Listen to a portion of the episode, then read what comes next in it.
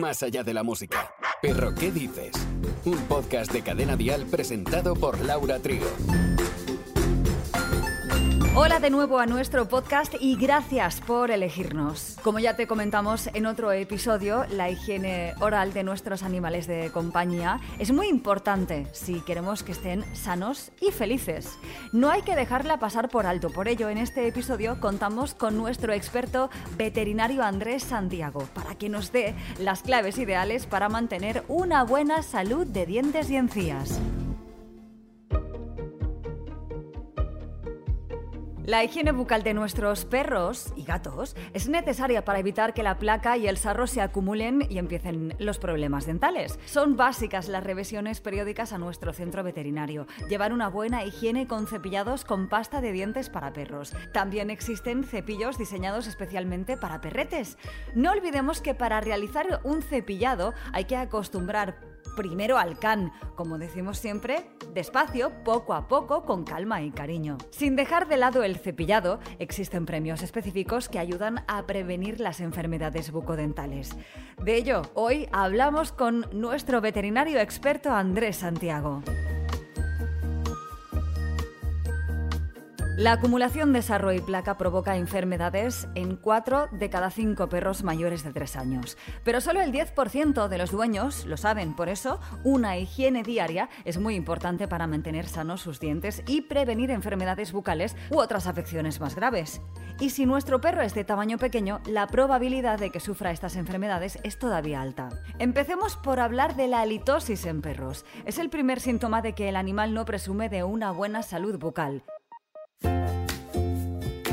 salivación en exceso, encías inflamadas o sangrantes, incluso pérdida de dientes. Eh, así es, ¿no? Em, parece que, bueno, hemos casi normalizado, ¿no? Que los perros eh, padezcan halitosis eh, y bueno, pues ya está, ¿no? Ya sé que mi perro tiene halitosis, tiene sarro, pues ya está, es un perro y es lo que tiene que ser. Y para nada eso es lo normal, de hecho es eh, bastante perjudicial. Muchas veces ya no solo es las encías inflamadas, ¿no? Sangrantes, como tú decías, es el problema de la pérdida de dientes. Antes de perderse un diente, que ya digamos que es casi casi la última situación que vemos en clínica, ese diente duele mucho, ese diente, esa raíz está afectada, se mueve.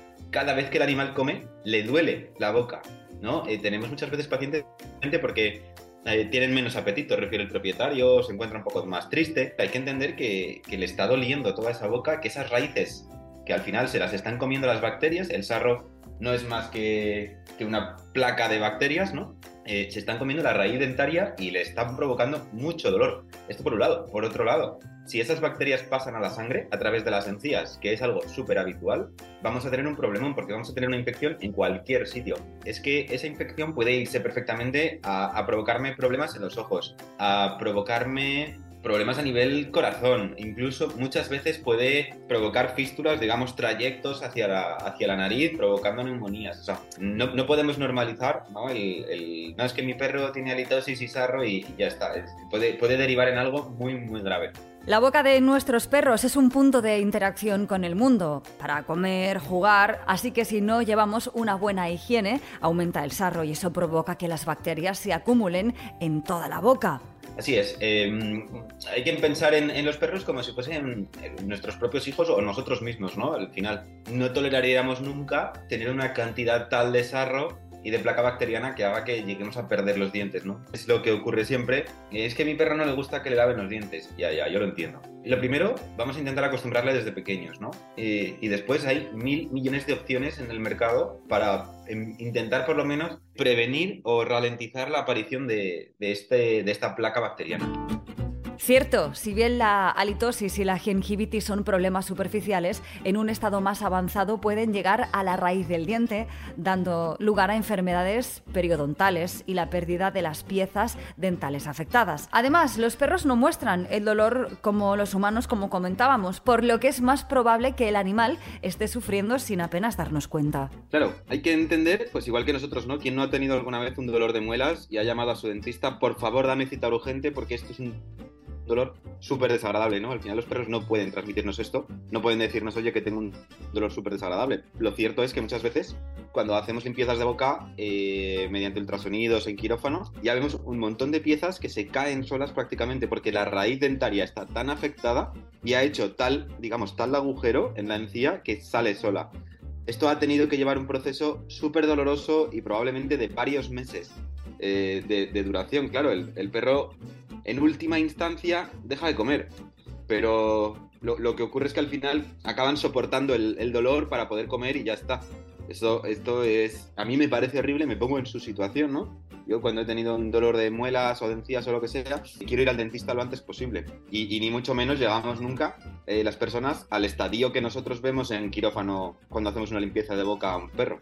Perro, ¿qué dices? Un podcast de cadena dial.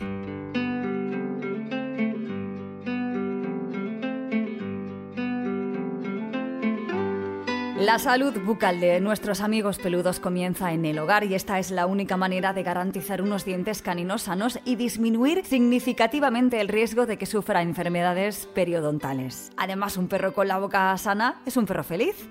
También hay juguetes que están diseñados para combatir la placa y ayudan mucho a la limpieza bucal, pero hay que asegurarse de que sean apropiados y no dañen los dientes de nuestros perros. Son mejores los tradicionales hechos con materiales como caucho, nylon de procedencia vacuna, ¿no? Bueno, eh, puede ser una opción. También depende, yo, creo que depende del perro, ¿no? Todos conocemos a nuestros perros. Primero tiene que ocurrir dos cosas. Lo primero es que le guste al perro. Yo a lo mejor a mi perro le, le doy algún tipo de juguete de estos y no le hace gracia, pero le doy un premio que sea masticable y que nos vaya a servir para controlar esta placa bacteriana y le va a encantar. Los juguetes que no sean alimenticios se pueden dar eh, siempre que se quiera y siempre con cuidado de que el perro no los ingiera y demás. Este tipo de, premios de los que hablamos se pueden utilizar. Eh, el problema que tenemos es que hay que controlar también la dieta del animal. Este tipo de productos normalmente eh, son altos en, en, porcentaje graso y demás y por eso hay que intentar controlarlo un poquito más. Que hay, hay muchos productos ya están preparados incluso para perros que padecen obesidad o con tendencia a la obesidad y que se pueden dar incluso de forma habitual, de forma diaria.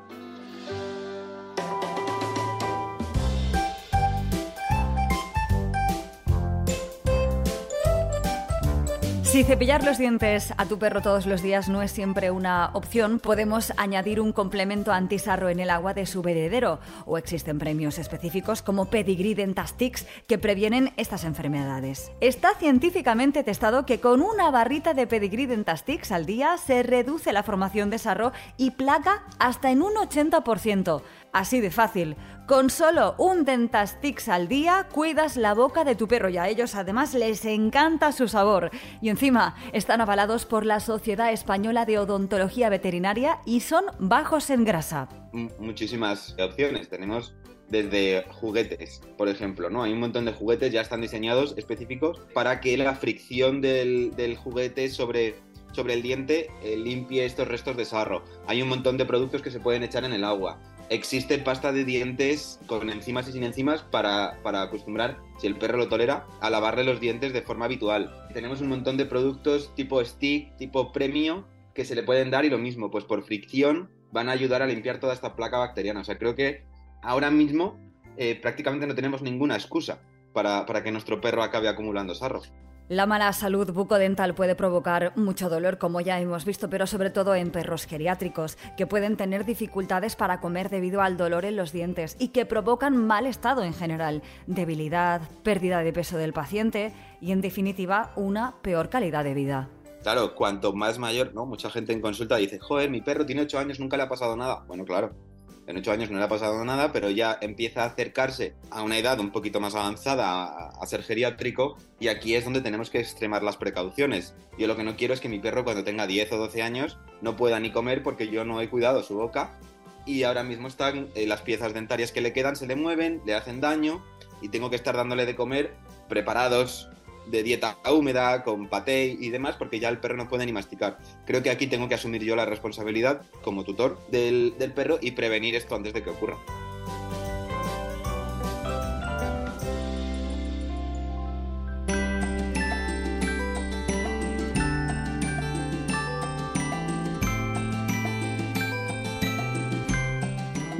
Vez más. Como aquí, es que siempre, Andrés, imagino que estarás de acuerdo. Si no, por favor, rectifícanos. En Perro que dices, siempre, siempre machacamos el tema de prevenir. Bueno, no, la frase es así, prevenir antes que curar. Y una vez más, lo volvemos a demostrar con un experto. Así que gracias, gracias, gracias. Gracias a vosotros siempre. Y yo, yo de verdad creo sinceramente que lo mejor es prevenir, o sea, que la última opción sea meter a un perro en quirófano para tener que quitarle las piezas dentarias que ya se le mueven o que ya le pueden afectar, que ya han provocado infecciones y demás. De verdad, insisto en que ahora mismo no tenemos excusa eh, para no controlarlo, porque hay multitud de opciones en el mercado. Te esperamos muy pronto. Gracias. Muchas gracias. No solo de peludos vive el reino animal.